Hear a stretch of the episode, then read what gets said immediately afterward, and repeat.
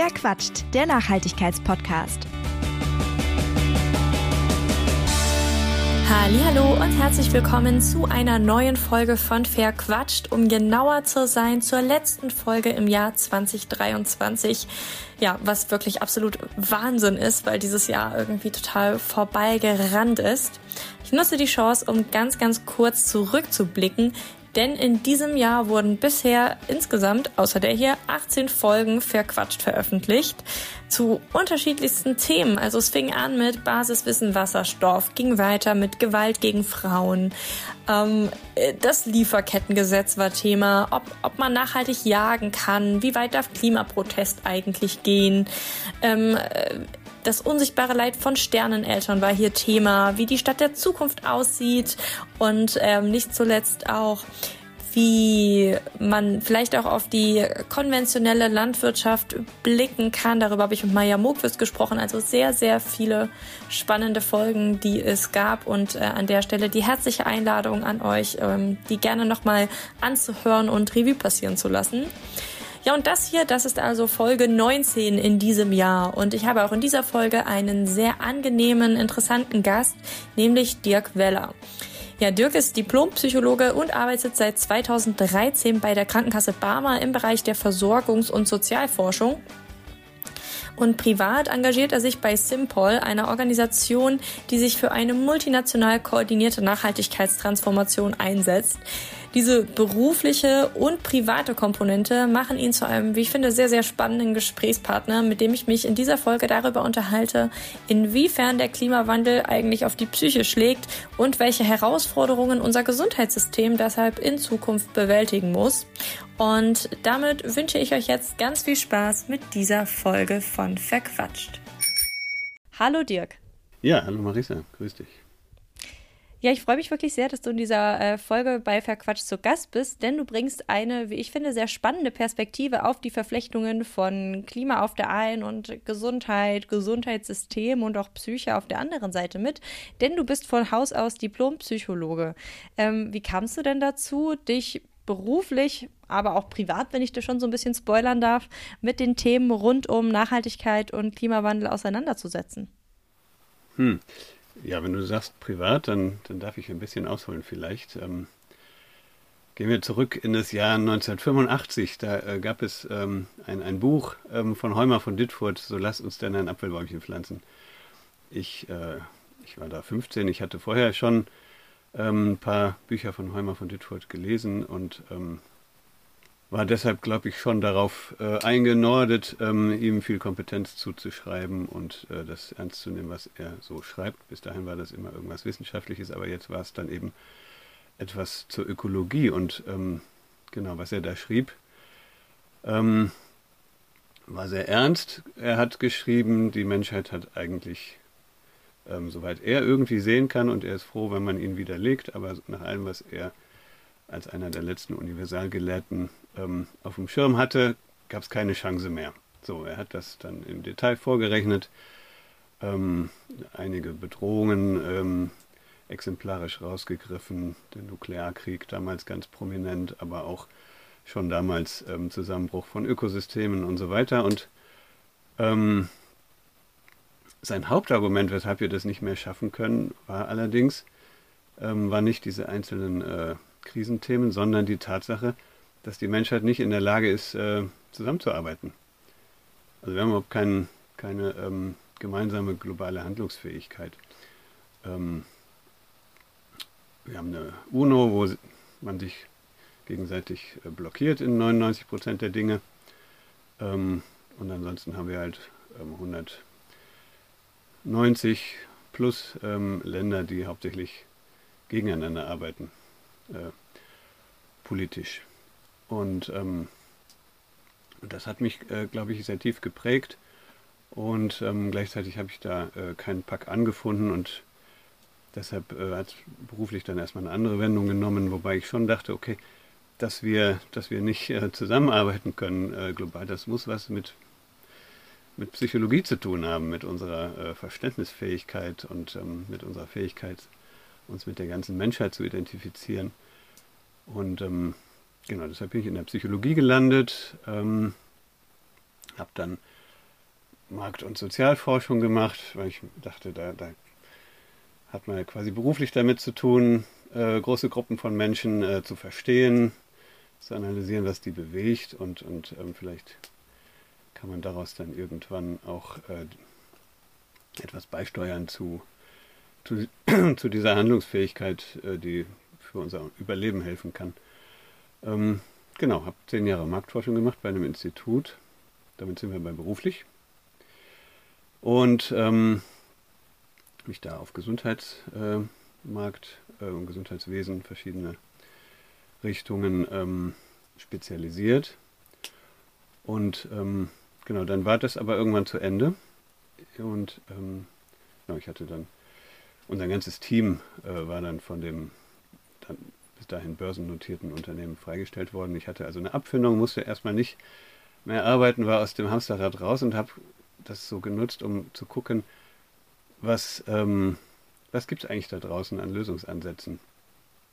Was ist, äh, was ist das, was am meisten äh, Hoffnung stiften kann im Moment ähm, mit Blick tatsächlich auf dieses Grundproblem der fehlenden globalen Handlungsfähigkeit? Und da bin ich auf die Simpol-Initiative äh, gestoßen. Äh, Simpol heißt das, äh, das kommt von Simultaneous Policy. Da stand im Zentrum die Fähigkeit zu gleichzeitigem, also simultaneous Handeln ähm, aller Länder der Welt, um Wettbewerbsnachteile von First Movern, äh, die als erstes irgendwelche ökologischen oder sozialen Standards erhöhen, ähm, um das äh, zu überwinden. Und genau, und dann hat auch noch mein Lieblingsphilosoph damals, der Ken Wilber, hat äh, sozusagen dargelegt, warum diese Initiative allen philosophischen Anforderungen genügt und eigentlich funktionieren muss. Und dann äh, habe ich mich denen angeschlossen, beziehungsweise da eben eine Rolle übernommen als Deutschland-Koordinator. Und, ähm, und mache das seitdem. Also das ist so ein bisschen mein, mein, mein ehrenamtliches ähm, ähm, Spielfeld, ähm, wo ich äh, hoffe, was für Nachhaltigkeit bewirken zu können und womit ich gar nicht gerechnet hatte, hat sich mittlerweile aber auch beruflich einiges an Möglichkeiten ergeben, also beruflich im Sinne von Brötchenjob, ähm, mich für Nachhaltigkeit zu engagieren.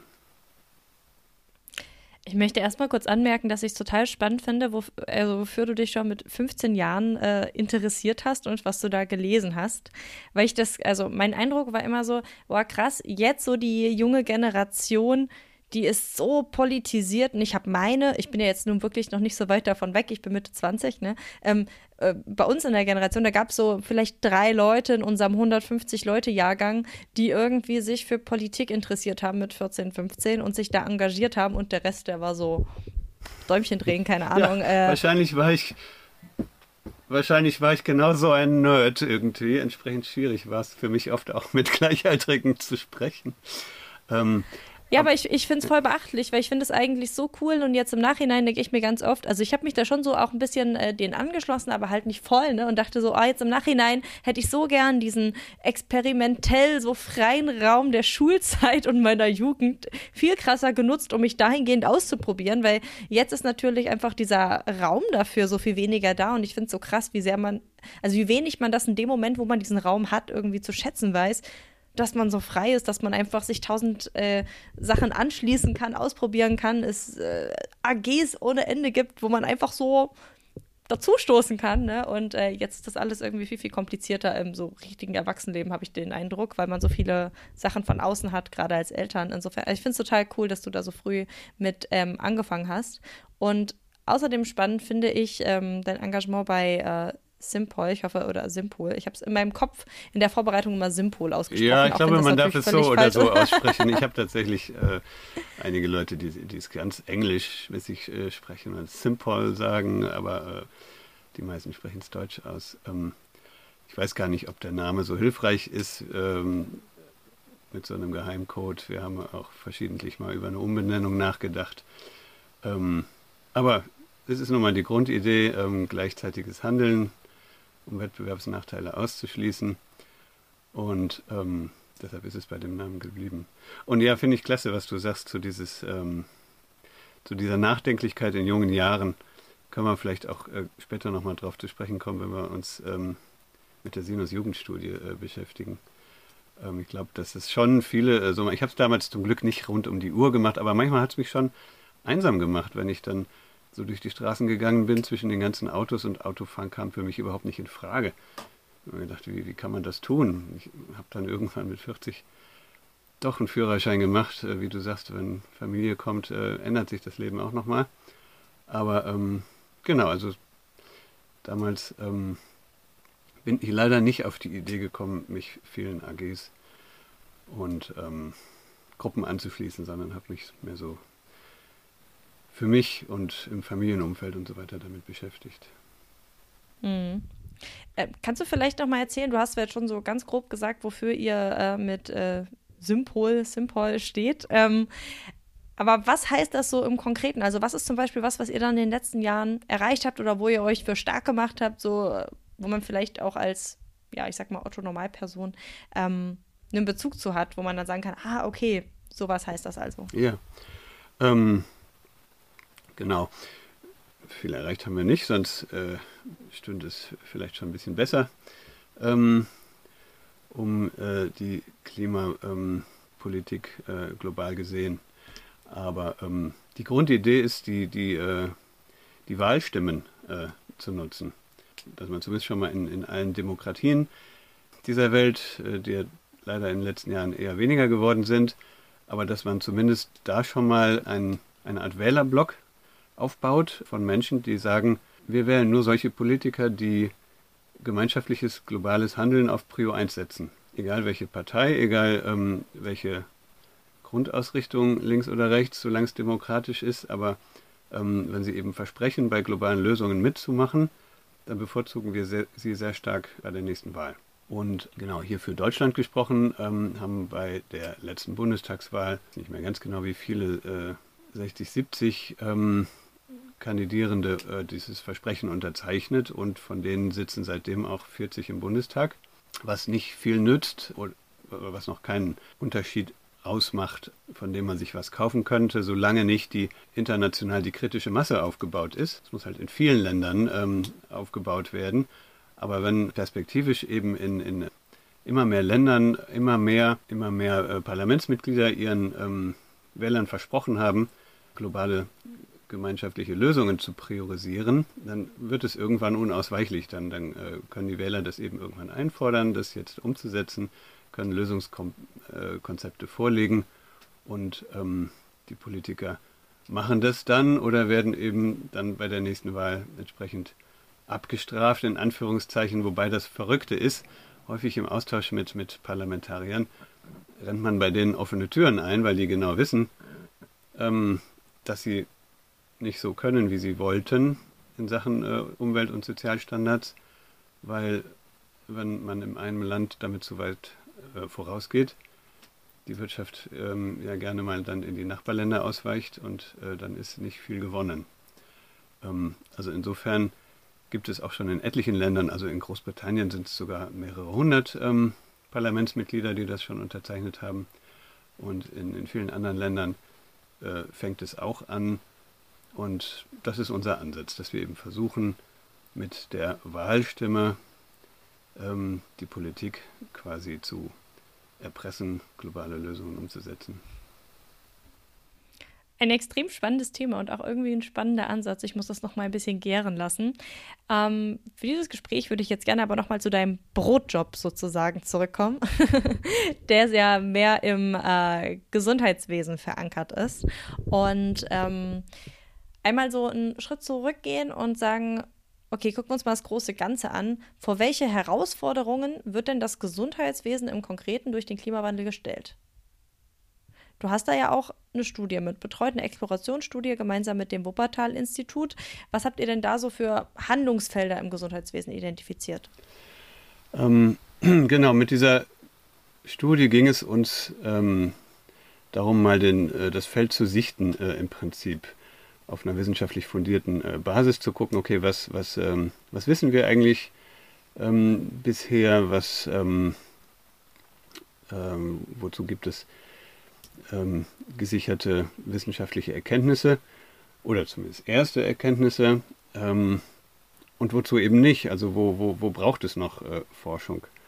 Und genau, zum einen haben wir eben festgestellt, dass es schon überwältigend viel gab. Ähm, also auch schon eben vor drei Jahren, als wir damit begonnen haben. Und ähm, ja, dass, dass eigentlich äh, dieses, dieses, dieses Wissen, dieser, dieser äh, umfassende Erkenntnisschatz, ähm, der, der schon vorliegt, ähm, eigentlich noch viel zu wenig auf dem Schirm ist bei den Akteuren des Gesundheitswesens ähm, und insgesamt in der, in der Weiterentwicklung des Gesundheitswesens und der, der Gesundheitsversorgung. Ähm, wir haben das dann untergliedert nach, nach äh, primären Klimaauswirkungen, also wenn man eben direkt unter Hitze ähm, oder, oder äh, unter ähm, extremwetterbedingten Naturereignissen, ähm, wenn das also direkt quasi auf einen körperlich so einwirkt, dass die äh, Gesundheit beeinträchtigt ist, das ähm, wäre so die Gruppe der primären Wirkungen. Dann ähm, haben wir von sekundären Wirkungen gesprochen, wenn, wenn es eher indirekt passiert, das heißt, wenn sich zum Beispiel auf ähm, äh, durch, durch Verschiebung von, von Vegetationszonen und, und ähm, Durchschnittstemperaturen ähm, die, die, die Verbreitungsräume von, von bestimmten ähm, Krankheitserregern äh, verändern, weil, weil einfach die entsprechenden äh, Tierarten, die da die Träger sind, ähm, also das populärste Beispiel ist, glaube ich, zurzeit die Tigermücke, die sich in Süddeutschland äh, schon ausbreitet und sich eher nach Norden als nach Süden äh, bewegt und ähm, unerfreulicherweise das Denguefieber äh, im Gepäck hat, ähm, sodass ganz sich verschiedene Regionen mit ganz neuen Krankheiten auseinandersetzen müssen. Das wären so sekundäre ähm, Klimawandelfolgen für den Gesundheitsbereich. Und, und dann gibt es natürlich noch tertiäre Folgen. Da könnte man beispielsweise so gesellschaftliche Spannungen, wenn wenn ähm, ja, es in Äquatornähe immer schwerer bewohnbar wird oder unbewohnbar wird ähm, und, und sehr große Flüchtlingsströme, äh, Klimaflüchtlingsströme sich auf den Weg machen ähm, und diese vielen Flüchtenden dann ähm, Gesellschaften vor Herausforderungen stellen, sie zu integrieren. Also primär, sekundär, tertiär, jeweils kann man da dann 10, 20, 30 Beispiele reinschreiben. Es ist äh, sehr komplex. Wir haben versucht, das in so einer Landkarte übersichtlich ähm, aufzubereiten. Und ähm, vor allem haben wir ähm, dann nochmal zusammengestellt, wo muss denn jetzt als nächstes geforscht werden? So was, was, ähm, was muss denn die Wissenschaft ähm, sich auf die Agenda setzen. Und ähm, da haben wir auch wieder so eine Hauptunterscheidung in ähm, zum einen die Erforschung von, von Wirkungen, von, von Klimawirkungen und ähm, in Forschung rund um Maßnahmen, die ergriffen werden zur Klimaanpassung. Dass, äh, dass diese Maßnahmen halt auch von vornherein wissenschaftlich begleitet und evaluiert äh, und entsprechend optimiert werden, sodass das von vornherein ähm, als, als lernende Strategie auch äh, gedacht wird, weil das ist ja alles äh, Neuland, um den Begriff mal zu verwenden. Da werden wir nicht von Anfang an äh, perfekte Lösungen machen und wir müssen natürlich auch immer prüfen, ob es überhaupt was bringt, was wir tun. Und ähm, genau dieses Wirken, er, Wirkungen erforschen, ähm, das ähm, umfasst fünf Bereiche. Ähm, und das fängt an mit Auswirkungen von Hitze, ähm, mit übertragbaren Krankheiten, Auswirkungen auf die Psyche, umweltmedizinische Faktoren wie, wie Staubbelastung und eben äh, gesellschaftliche und äh, ökonomische Folgen.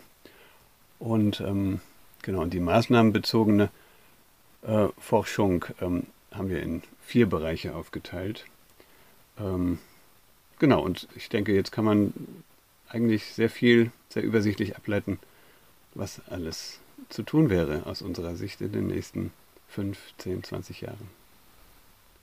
Das sind ja doch sehr, sehr vielfältige und auch sehr, sehr unterschiedliche äh, Felder, in denen sich das oder wo das Gesundheitssystem sozusagen mit dem Klimawandel oder der Klimakrise besser gesagt äh, Berührungspunkte hat, sage ich jetzt mal. Und einige kann natürlich das Gesundheitssystem alleine überhaupt nicht lösen. Also gerade wenn es so darum geht, die Ausbreitung von irgendwelchen Erregern oder halt auch generell, ne, um ich sag mal, die Folgen von Hitze oder sowas oder die Tatsache, dass Hitze besteht, da kann natürlich nicht das Gesundheitssystem irgendwie dran wirken, weil die ganze Weltgemeinschaft hadert ja damit, irgendwie da was zu machen. Aber was sind denn jetzt so konkrete Punkte, an denen das Gesundheitssystem irgendwie seinen Beitrag dazu leisten kann, ähm, die Folgen abzufedern oder wo es sich wirklich besser aufstellen muss, um eben handlungsfähiger zu sein?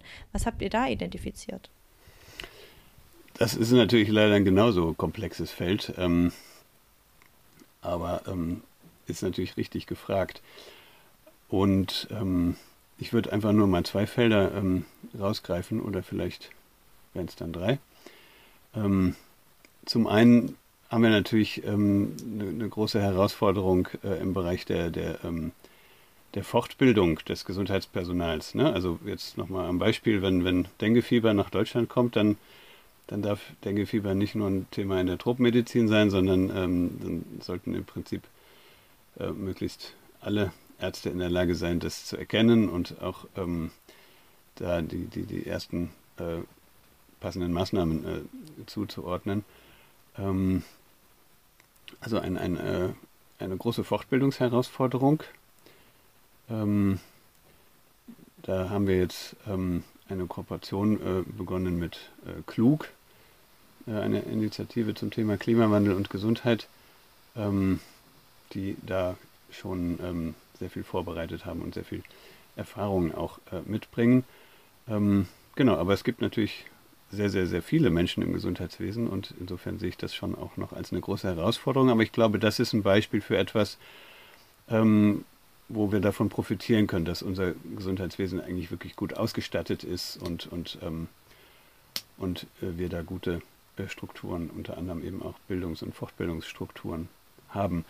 Wahrscheinlich ist es mittelfristig schon schwieriger, die, die Bausubstanz so anzupassen, dass ähm, mit möglichst ähm, mit einem vertretbaren Maß an äh, Energieverbrauch die, die Einrichtungen ähm, auch in heißen Sommern angemessen klimatisiert werden können, beispielsweise. Also dass nicht äh, im Pflegeheim plötzlich äh, 40 Grad ist, Tag und Nacht. Äh, das geht natürlich äh, gar nicht. Und ähm, als man die Gebäude vor 30, 40, 50 Jahren gebaut hat, ähm, ja, dann gab es solche Hitzewellen in der Form noch nicht und entsprechend sind die baulich nicht äh, darauf ausgerichtet und das könnte man jetzt an vielen Beispielen der Infrastruktur äh, aufzeigen, dass, dass da also auch sehr, sehr konkrete bauliche äh, Klimaanpassung erforderlich ist. Du wolltest noch einen dritten Punkt rausgreifen, du hast eben gesagt, es werden zwei bis drei oder? Ja, genau, äh, der, der dritte Punkt, ähm, ja, nee, danke, dass du danach fragst, aber ähm, beim dritten Punkt war ich mir nicht ganz sicher, wie weit man ihn dazu zählt, weil er so ein bisschen die Ebene wechselt. Und zwar besteht der einfach darin, dass das Gesundheitswesen auch äh, Hausaufgaben zu machen hat. Ähm, wenn, wenn wir sagen, ähm, der Klimawandel ist gesundheitlich ein Problem, dann, ähm, dann wird man uns zu Recht fragen, ja und ihr, ihr verursacht ja selber ähm, mehr als 5 Prozent, also 5 bis 6 Prozent, je nach Studie, ähm, der, der äh, treibhausrelevanten Emissionen. Äh, das ist ja allein schon viel mehr als der Flugverkehr. Ähm, hört doch erstmal damit auf, bevor ihr irgendwelchen Zeigefinger erhebt oder so. Und ähm, das ist natürlich ähm, auch wieder ein großes Thema. Ähm, ich meine, das merkt man in allen Sektoren, äh, die versuchen, klimafreundlicher zu werden, ihre Fußabdrücke zu reduzieren. Man macht das nicht von heute auf morgen. Ähm, und ähm, Genau, im Gesundheitswesen ist natürlich ohnehin immer ein sehr, sehr großer Druck. Äh, man kriegt das vielleicht so ein bisschen mit. Es wird viel gestritten um Krankenhausreformen, weil, weil viele Krankenhäuser äh, finanziell äh, sehr ähm, prekär äh, dastehen. Und ähm, es gibt äh, hohe Burnout-Raten in Pflegeberufen, weil, weil da eh schon ähm, häufig eine große Überlastung ist. Und dann sollen die eben on top auch noch ähm, mal eben schnell äh, klimaneutral werden. Das, das ähm, ja, ist natürlich eine äh, Herausforderung und ähm, um genauer einschätzen zu können, wie groß diese Herausforderung eigentlich ist oder wo wir da auch genau stehen, haben wir, hat die Barmer ähm, gemeinsam mit dem FAZ-Institut ähm, eine, Umfrage mit, mit den verschiedensten Akteuren des Gesundheitswesens, also mit Herstellern von, von ähm, Arzneimitteln und von Hilfsmitteln, mit, mit Krankenkassen, mit, mit äh, Kliniken und Praxen, ähm, haben wir Umfragen zu ihrer ähm, grünen Transformation in Anführungszeichen, zu ihrem, zu ihrem Nachhaltigkeitsprozess äh, gemacht und, und da, da, sehen wir ja, dass nur 11 Prozent der Akteure bisher ähm, eine CO2-Bilanz erstellen. Ähm, es glauben auch nur noch 10 Prozent der Akteure, dass das Gesundheitswesen bis 2030 äh, klimaneutral werden kann, was, was der Deutsche Ärztetag 2021 gefordert hatte. Ähm, also da können wir recht genau sehen, ähm, dass, dass Nachhaltigkeit im Gesundheitswesen in der Breite noch nicht angekommen ist. Es gibt äh, ganz tolle Einzelbeispiele, es gibt viele Pioniere, ähm, aber in der Masse ist man bisher froh, wenn man ohne dieses Thema überhaupt über die Runden kommt. Hm. Also äh, eher auch ein bisschen Pessimismus in der Branche, könnte man sagen. Vielleicht als Tipp für alle Zuhörenden, ich habe schon mal mit dem Nachhaltigkeitsmanager der Uniklinik Essen eine Folge verquatscht gemacht. Äh, die verlinke ich euch, euch, auf jeden Fall in den Show Notes. Ähm, um zu diesem Thema sozusagen noch ein bisschen äh, zusätzliches Wissen ähm, anzubieten.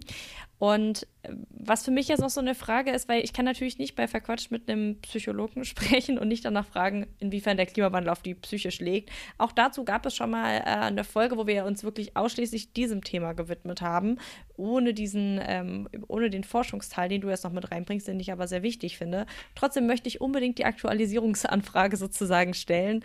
Ähm, wie schlägt denn der Klimawandel auf die Psyche? Gibt es da irgendwelche neueren Erkenntnisse zu, die man äh, kennen sollte? Ich glaube, die wichtigsten Dinge äh, wissen wir schon seit ein paar Jahren und insofern ähm, hattet ihr die vielleicht auch schon mal auf dem äh, Tablett.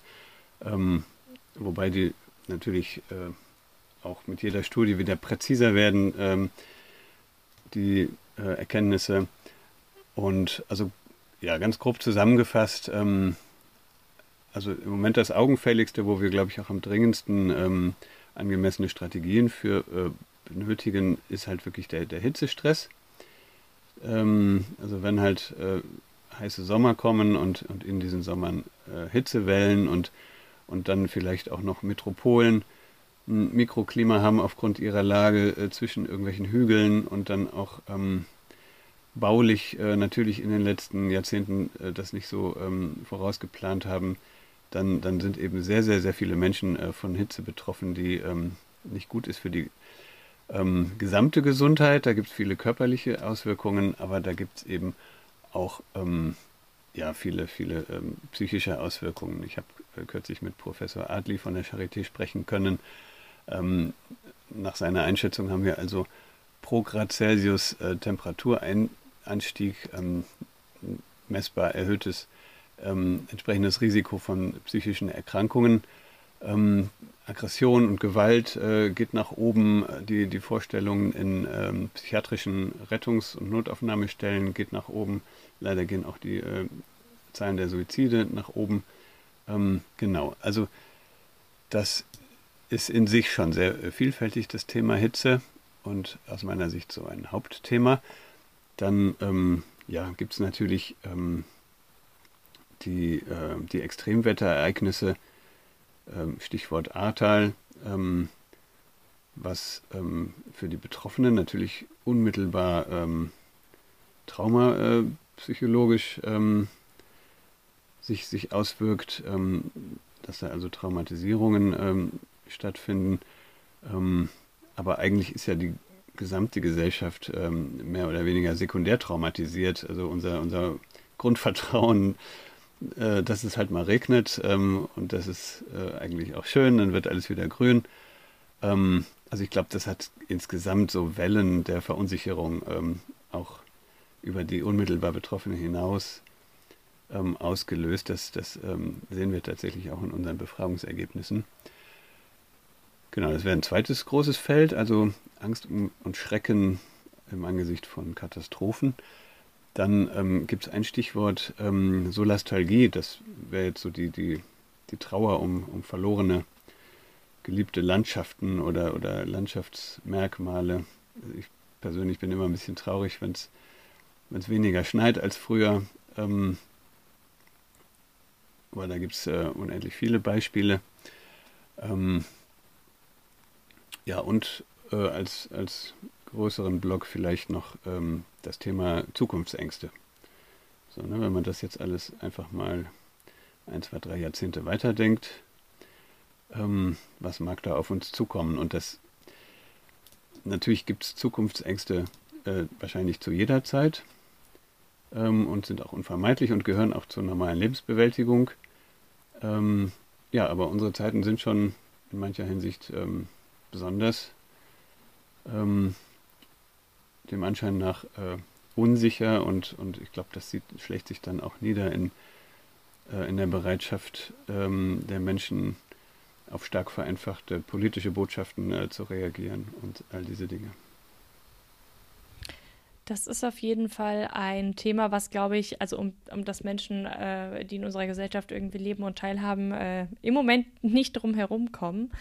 Was ich spannend finde, ist, du hast dieses Thema Zukunftsängste äh, angesprochen und ich glaube, das deckt sich ja auch so ein bisschen mit den Ergebnissen der Sinus-Studie, an der du mitgewirkt hast. Und da gibt es ja seit kurzem die Ergebnisse für 2022, 2023. Das hattest du zumindest im Vorgespräch in Aussicht gestellt, dass die jetzt äh, da sind. Kannst du da schon was verraten? Vielleicht erstmal erklären, was du oder was ihr euch da angesehen habt und dann auch, was so die wichtigsten Erkenntnisse aus eurer Sicht waren. Ja, ähm, genau, die, die Sinus- ähm, Studie.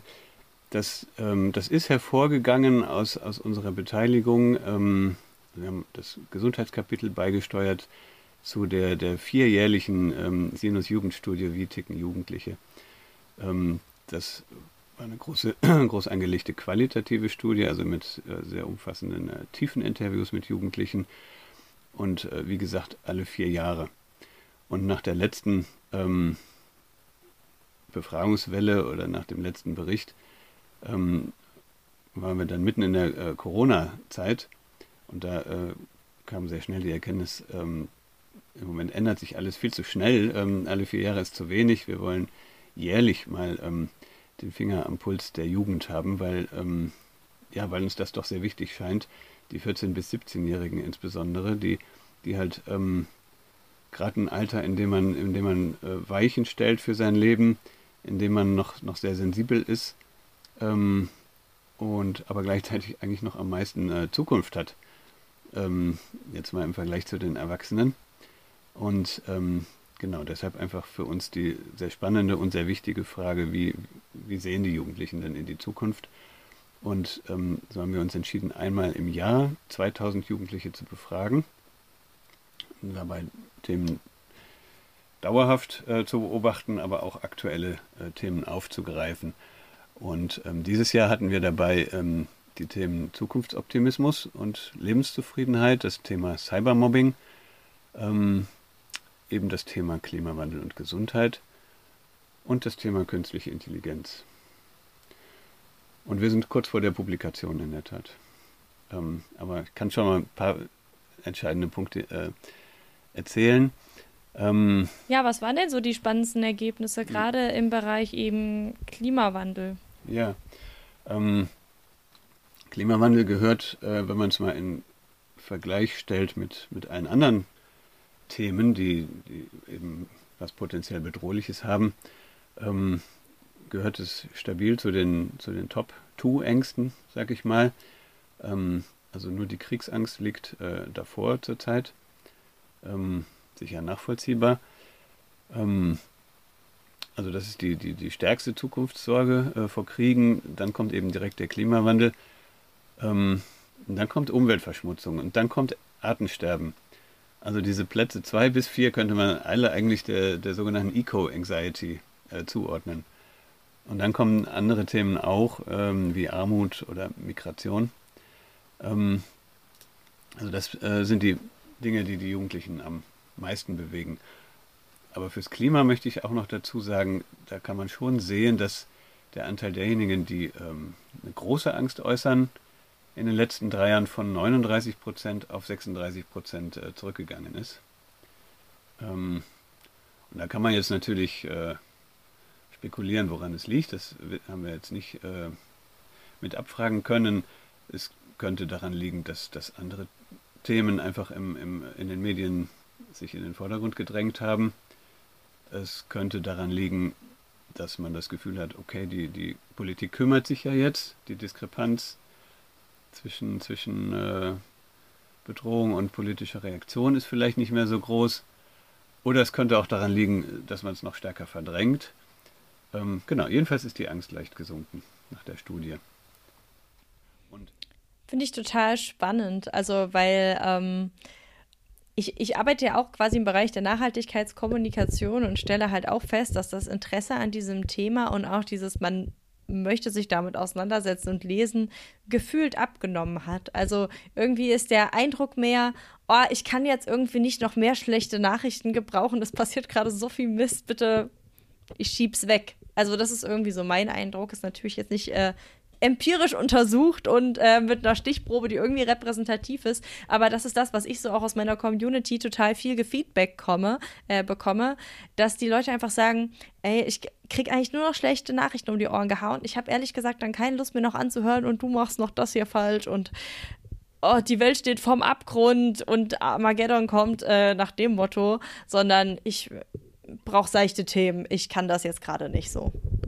Das ist was, was ich ganz, ganz viel so zu hören bekomme. Ja, ja sehr, super sehr spannend. Also zum einen finde ich generell schon mal spannend, dass du sagst, äh, dein Eindruck ist ähnlich, äh, passt dazu. Ne? Ähm, zum anderen, äh, genau, das, das würde so ein bisschen in Richtung von meiner dritten äh, These sprechen, was du sagst, dass es, dass es was mit Verdrängung zu tun hat.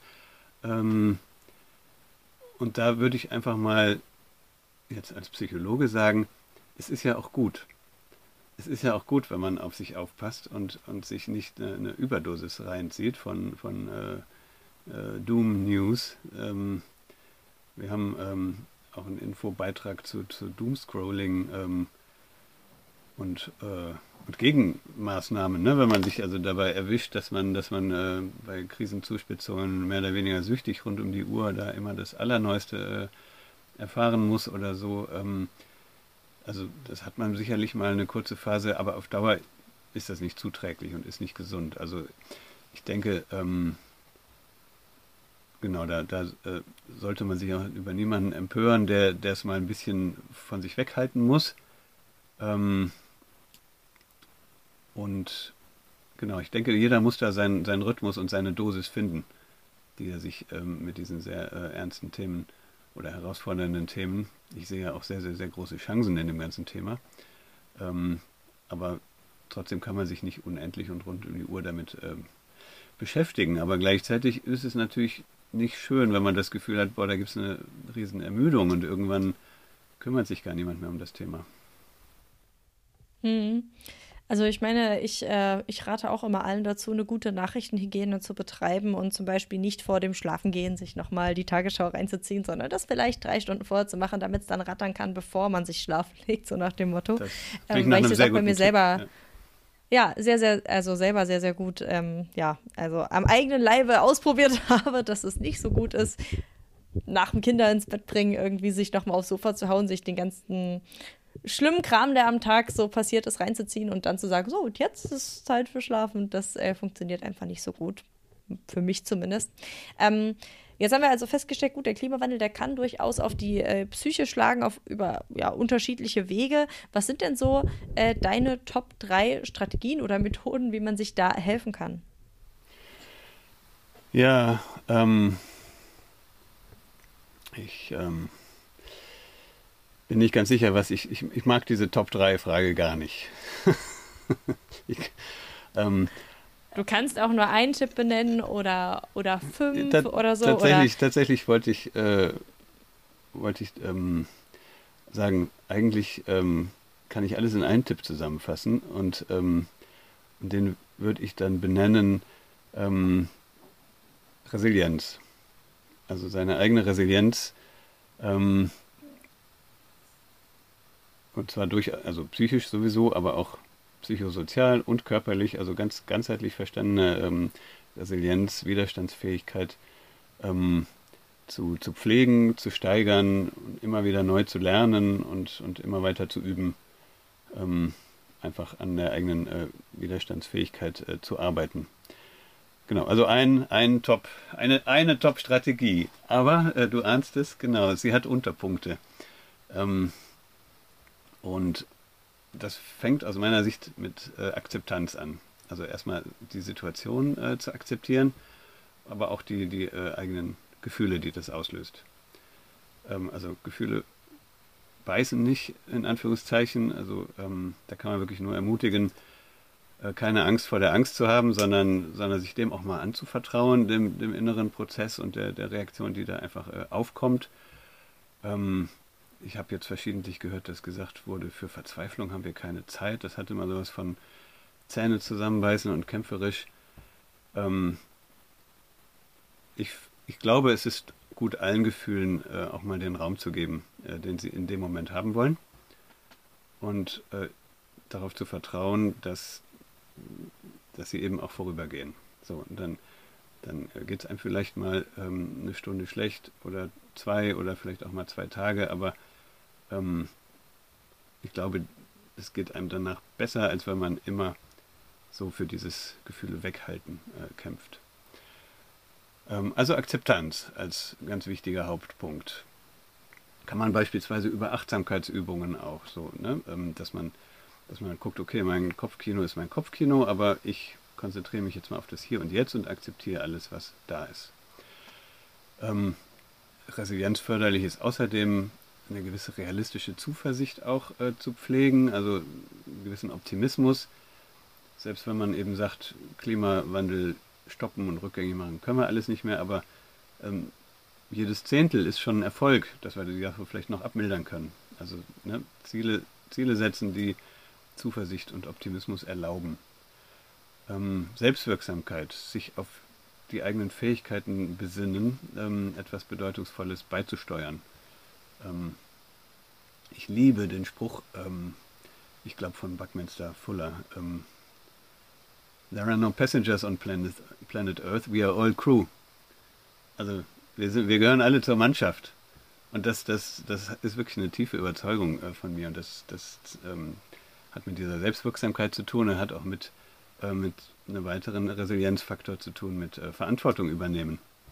Also dass man einfach mal, wenn man äh, im Flugzeug das Gefühl hat, äh, das fliegt äh, ähm, komische Kurven, dass man einfach mal aufsteht und guckt, wo ist denn hier das Cockpit und äh, sitzt da überhaupt jemand oder ähm, wer könnte sich denn mal hinsetzen und wo fliegen wir denn dann mal hin? Also nicht in die Opferrolle zu gehen, sondern gucken, wo kann man mit äh, anpacken. Ähm, dann gibt es den Resilienzfaktor positiver Selbstwert, sich selbst zu mögen, sich wertzuschätzen, sich etwas zuzutrauen. Und da finde ich beim Klimathema kann man das ein bisschen äh, erweitern oder interpretieren, sich selbst als Individuum mögen, aber auch sich, als, sich selbst als Gesellschaft und sich selbst als Spezies. Also dass man auch der Menschheit was zutraut und, und nicht die Menschheit negativ interpretiert als eine Krankheit des Planeten. Ähm, das finde ich ganz wichtig tatsächlich.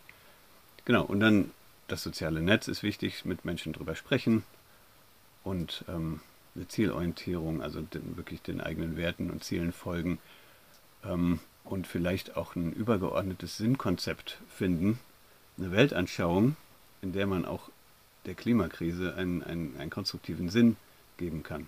Also für mich ist tatsächlich die Klimakrise ähm, neben aller Bedrohlichkeit, äh, die sie auch für mich hat und Verzweiflung, die ich damit schon erlebt habe, aber ich gehe gerne dann immer wieder zurück auf den Punkt, ähm,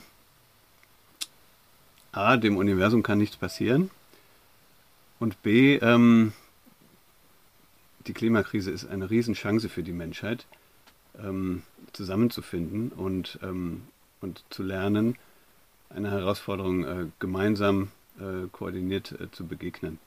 Und genau das äh, ist ein mühsamer Weg, das beobachten wir ja auf den ähm, Weltklimakonferenzen. Aber ich glaube, genau der Weg ist äh, eben auch die Chance in dem Ganzen. Ich finde es eine sehr, sehr äh, schöne Sichtweise, weil ich tatsächlich ähm, auch, glaube ich, da eher zum pessimistischen Lager von, wie sollen wir das mit dieser Mannschaft hier schaffen, äh, gehöre immer mal wieder, wenn ich äh, mit bestimmten Perlen zu tun habe. Und ähm, insofern ist es nochmal schön, das von dir zu hören, dass du da so eine äh, positive Sichtweise drauf hast. Lass uns zum Schluss äh, nochmal zu deinem, ich sag mal, Brötchenjob zurückkommen. Du ähm, arbeitest ja für die Barmer und damit eben für eine Krankenkasse und äh, bist da auch im Bereich Nachhaltigkeit unterwegs. wie sehen denn die Schlüsse aus, die ihr so für eure Arbeit äh, als Krankenkasse, auch so, ich sag mal, dem Ganzen, was wir jetzt besprochen haben, zieht? Ja, ähm, genau, ich bin nicht, ich bin kein Unternehmenssprecher, ich kann nicht für die Barmer sprechen, aber ich kann von meiner Arbeit erzählen. Und ähm, genau, habe ich ja gesagt, dass, dass äh, wir da eben auch bei der Barmer gesagt haben, wir müssen schon auch die Hausaufgaben machen. Das heißt, wir haben eine Nachhaltigkeitsstrategie entwickelt, wir haben angefangen, Nachhaltigkeitsberichte zu erstellen, jährlich. Wir haben angefangen, unseren äh, Fußabdruck äh, zu reduzieren ähm, und uns Klima zu zertifizieren, ähm, intern zu kommunizieren zu dem Thema. Ähm, genau, das war alles mal so Rubrik Hausaufgaben. Dann haben wir aber auch äh, an den Gesetzgeber die Forderung gerichtet, Nachhaltigkeit im Sozialgesetzbuch ähm, zu verankern, damit es eben nicht Zufall ist, ob die Akteure sich nachhaltig aufstellen oder nicht, sondern dass es eben ähm, auch eine gesetzliche Anforderung ist. Aber vielleicht das Wichtigste, was wir äh, gemacht haben, ist, dass wir angefangen haben, äh, Partnerschaften ähm, aufzubauen und ein Netzwerk, weil ähm, keine Organisation äh, kann das alleine ähm, bewirken.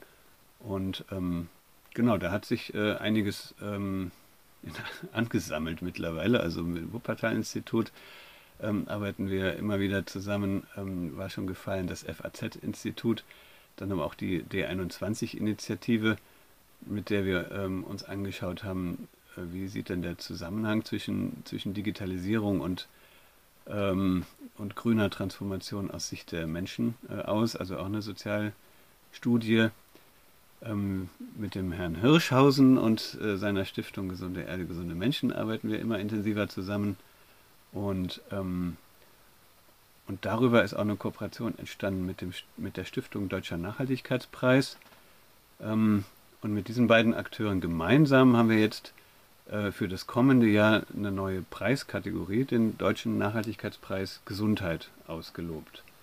Damit eben die, die einzelnen ähm, Pioniere und, und Leuchtturmprojekte ähm, wirklich für alle sichtbar werden und, ähm, und auch leichter nachgemacht werden können. Sehr, sehr spannend. Wann wird der dann genau zum ersten Mal ausgelobt? Also wann findet dann die Preisverleihung statt? In einem Jahr ungefähr, oder? Genau, im, im November ähm, 24 wird das sein. Also es gab jetzt gerade vor ein paar Wochen die, äh, die Verleihung der Nachhaltigkeitspreise für 2023 und äh, das war dann auch der Anlass, um eben diesen neuen Preis ähm, zu announcen sozusagen. Und ähm, genau, jetzt können alle ein Jahr lang ähm, sich ähm, dazu bereit machen und, und bewerben und, und ähm, ihre Projekte nach vorne bringen. Und Ende 2024 wird es dann ein Preisträger Nachhaltigkeit im Gesundheitswesen Deutschland geben. Sehr spannend. Es bleibt also im nächsten Jahr ähm, auf jeden Fall auch spannend in dem Bereich und ähm, vielleicht sprechen wir in einem Jahr darüber, wer da sozusagen gewonnen hat und was es da für Projekte und Innovationen gab. Ich würde mich auf jeden Fall sehr freuen und danke dir erstmal für deine Zeit und für den coolen Input, den du mitgebracht hast. Ja, ganz lieben Dank, dass ich hier sein konnte und sehr gerne in einem Jahr. Das war's bei Verquatscht. Mehr Informationen zu den GesprächspartnerInnen findet ihr in der Beschreibung dieser Folge. Falls es euch gefallen hat, würde ich mich sehr freuen, wenn ihr eine Bewertung hinterlasst oder euren Freunden von dem Podcast erzählt und damit hoffentlich bis zum nächsten Mal. Verquatscht, der Nachhaltigkeitspodcast.